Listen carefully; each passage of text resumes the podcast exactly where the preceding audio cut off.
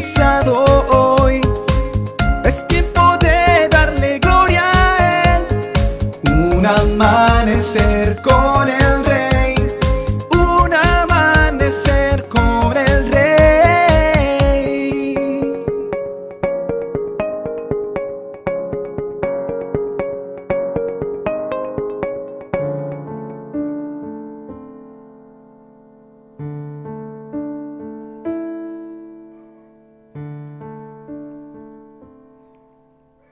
Escucha la siguiente historia.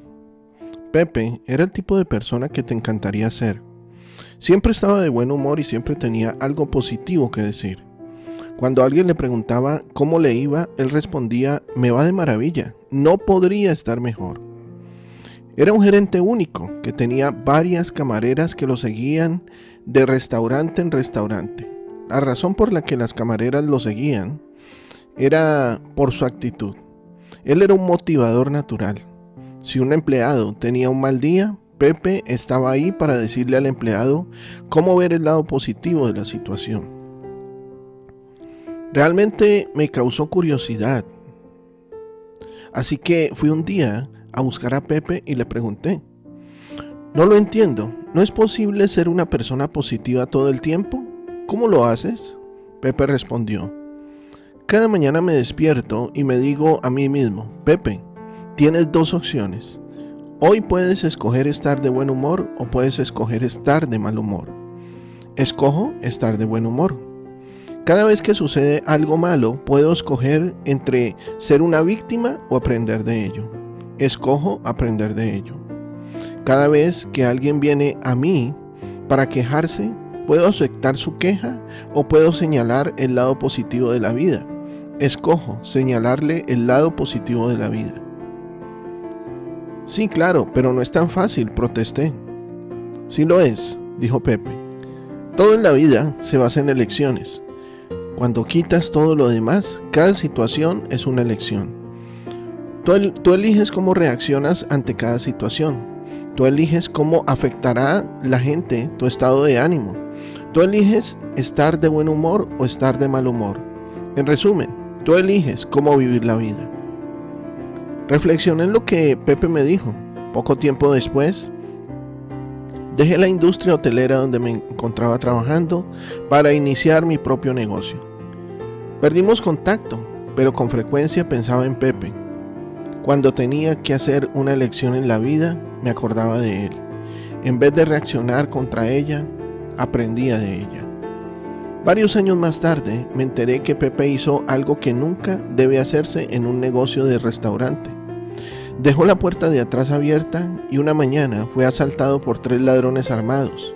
Mientras trataba de abrir la caja fuerte, su mano, temblando por el nerviosismo, resbaló de la combinación. Los asaltantes sintieron pánico y le dispararon a, a Pepe.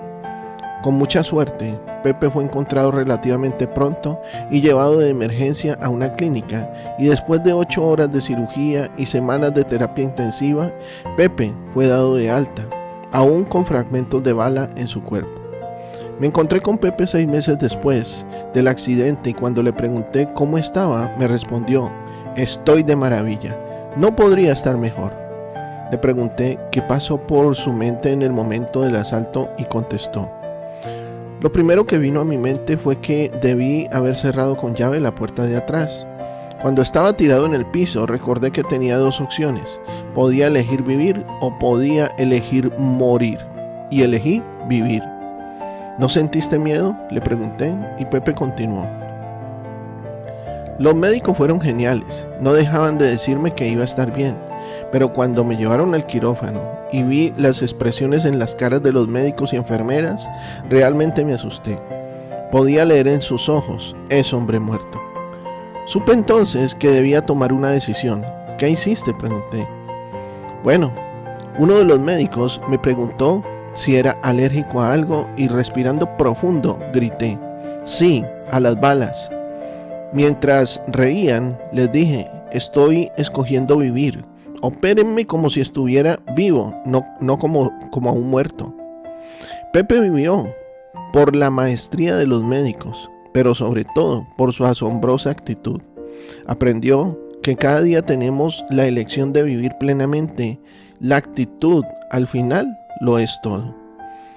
Jesucristo tuvo la mejor actitud, ser obediente hasta la muerte, y también hizo la mejor elección, dar su vida por ti y por mí en la cruz para darnos salvación y vida eterna. Hoy, sal con la mejor actitud y haz tu mejor elección, que Dios te va a respaldar. Bendiciones en este día. Te habló tu pastor y amigo, Emmanuel Cortázar. Si deseas conocer más acerca de nuestros temas o asistir a nuestros servicios, escríbenos a nuestro correo en la casa del rey gmail.com o síguenos en Facebook e Instagram como arroa iglesia en la casa del rey.